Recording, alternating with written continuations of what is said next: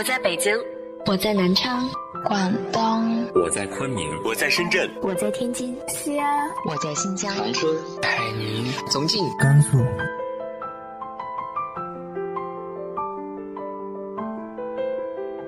这里是 FM 幺八零八四，昨天的你的现在的未来，我是主播背着吉他的蝙蝠女侠。无论你在哪儿，这里都有我的温暖等你。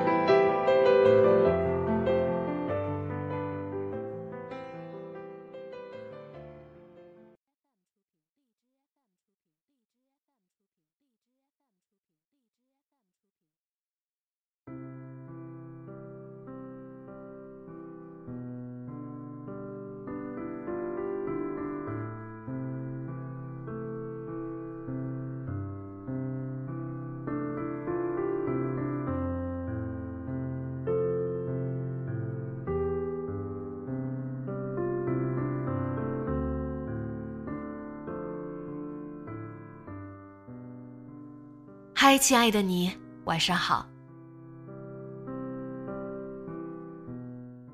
因为教育，因为成长环境，因为很多很多因素，父母那一辈总是有一些奇怪的招来表达着他们对我们的关心。今天和大家分享的文章来自于庄晓的《母亲与算命先生》。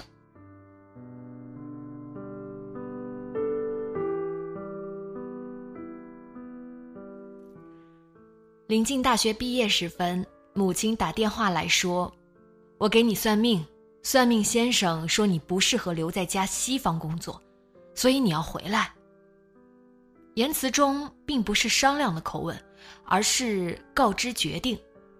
好在我也并不打算留在南京，没有多想就收拾了行囊。高考前夕，应当是我人生中最糟糕的一段时光。祖父突发疾病离开人世，初恋男生从抛出爱意又猝然收回，翻转之快让人猝不及防。我根本无心向学，脑子里空空如也，所有心思都不在学习上。不过一日重复一日，看书一个字都看不进去，听课一个字都进不去耳朵。多年后，或许也可感慨。想不到聪明一时，糊涂一世，当初竟也曾栽在感情上。我从不愿承认，但这就是事实。临近高考，看我成绩一日日下滑，母亲某日对我说：“你可不要让算命先生说中了，说你不是读书的料。”还记得高考前夕，母亲带我去庙里祈福。人生中第一次对着佛像下跪，我觉得不够虔诚，也很迷茫。一个没有信仰的人，只是临近来烧香跪拜，未免太功利。我一边磕头，一边心在想：佛祖到底会不会保佑我？佛祖没有保佑我。高考前六天已不再上课，完全自主复习，我依旧一个字都看不进去。高考成绩出来和预料的差不多，当然不好。这个世界很公平，付出不一定有收获，而不付出就肯定没有。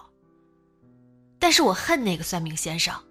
自从母亲说完那段话，那段话就盘亘在我的脑海中，久久消弭不去，仿佛魔咒，反而让我在一次次考试中仿佛找到了出口。哦，那个算命先生说我不行，我可能。真的不行。大学毕业，我听从母亲，或者说是算命先生的建议，选择离开，却并未归来。我没有回归故里，那个生我养我的小城，那片土地养育了我，我却倍感淡漠。我的人生是由算命来决定的吗？究竟命中注定，还是我命由我？然而母亲。酷爱寻求算命先生或者找仙人，这么多年来却从未变过。有一年，父亲装修的工程上出了事故，工人妻子去打小工，直接一脚踏空，摔断了腰椎，可能面临赔很多钱。母亲慌不迭地托千里之外的外祖母，又是算命又是驱邪，折腾了好半晌，结果算是好的。有一年我身体不好，工作也不顺利，感觉处处碰壁。过年回家，母亲特地拉着我去镇上某个仙人家里跪拜祈福。仙人把了我的脉搏，振振有词一番。我看着母亲偷偷把家里的好烟好酒都供了上去。有一年，母亲与我闲聊，小声说道：“我可能被骗了。”我问缘由，母亲说前几日去街上遇到一算命先生，让他给小妹算了算。算命先生说小妹身体不好，脾气近阶段也是古怪。母亲一听全在心里，问怎么解，最终花了五百元化解。母亲回头想起这事儿，觉得上当，又小声叮嘱我不要告诉父亲。这还是我知晓的，在我不知道的背后，母亲找算命先生或者仙人的频率只怕会更高。家里但凡有人不舒服，或某一阶段他自己身体不适，他总会说这是吓着了，几番叫不回来，就会出动去找仙人。仙人大凡都是年龄较大的女性，家里供奉着香炉香火，常年备着水碗、祭祀用的黄纸、绣花针。听母亲说五百元化解一事，我有些担心她。母亲不上班，心思极敏感，又容易瞎想，我担心她上当。母亲素来节俭，唯独在算命祈福这一类事上，她总是很舍得。也是，如果能用钱解决的结，我想总也不是坏事，就当求个心安。只怕这份心被人利用。我车上常年携着母亲从庙里求来的红布包。红布包中有什么？我未仔细研究过，似乎有时是观音像，有时是金刚经，或者八卦符。不只是我，父亲和小妹也是，我们都不敢忤逆母亲的心意。家中某些角落也会贴着母亲求来的字符，如果遇事，母亲就会给我们的手腕上系上一根红线或者青线。母亲喜爱买陶壶雕刻的小竹篮，做噩梦的夜里会在枕头下面放一把剪刀。若是生病，第一时间是先找老祖宗，用三根筷子蘸水碗，或是绣花针搁置碗底，筷子直立，或是绣花针绣得厉害，那就赶紧烧纸。母亲平日并不总是烧香拜佛，我甚至觉得她不够虔诚。但遇事一定会去，家中乔迁、添置新物，或是遇人有事，母亲也总会寻求外力，或许是寺庙，或许是算命先生。母亲没有什么文化，这些习俗或许她的母亲影响了她。在我听来，我的外祖母更像巫女，比如父亲有年得了口腔溃疡，外祖母用蜘蛛网加灰尘塞进了父亲口中。更甚的是，他几个子女身上全是灯火灼伤的疤痕。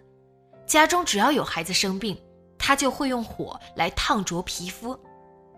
实在不能理解这其中道理。我的母亲额头上全是凹坑，背上皮肤更加是密密麻麻成片。儿时我看了大为震惊。母亲当然不舍得烫我们，然而母亲为什么总是替我们算命？他有没有算过自己的命？我想，肯定有，不过不曾告诉过我们罢了。我赫然想起母亲远嫁的理由，他的母亲早就替他算过命，说他要吃远方饭，这才有了母亲后来的远嫁，不远千里跟着父亲来到江南小镇。母亲算命也多半是替我们算命，父亲尚好。我和小妹多半觉得有些抵触，但也能理解她一颗心全在我们身上，这一辈子也全在我们身上了。五十岁以前，她甚至从未自己过过生日，导致现在也总是遗忘。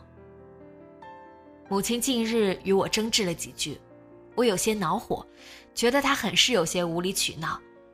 她常年不上班，脑子里只有我们仨，平素里倒也不见得一定多亲近。但凡有事，他纠结的紧。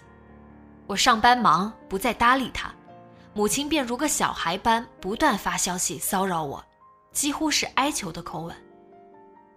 女儿，你不要生我的气，不要告诉爸爸，你爸爸知道了会责怪我，会骂我的。你如果不原谅我，我也没办法。我真的错了，你一定要原谅我。我这个糟老太婆还要靠你养。我合上手机。心酸又好笑，在我眼里，我的母亲一定是这个世界上最可爱的母亲了。有时候。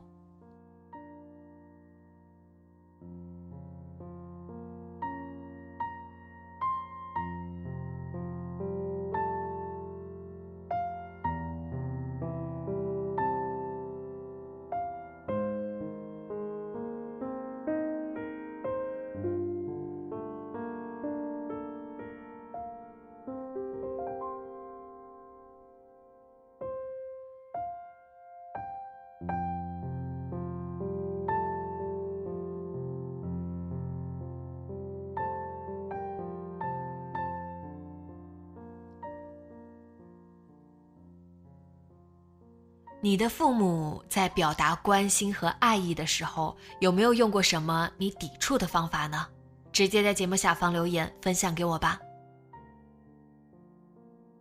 今天的节目就到这里，节目原文和封面请关注微信公众号“背着吉他的蝙蝠女侠”，电台和主播相关请关注新浪微博“背着吉他的蝙蝠女侠”。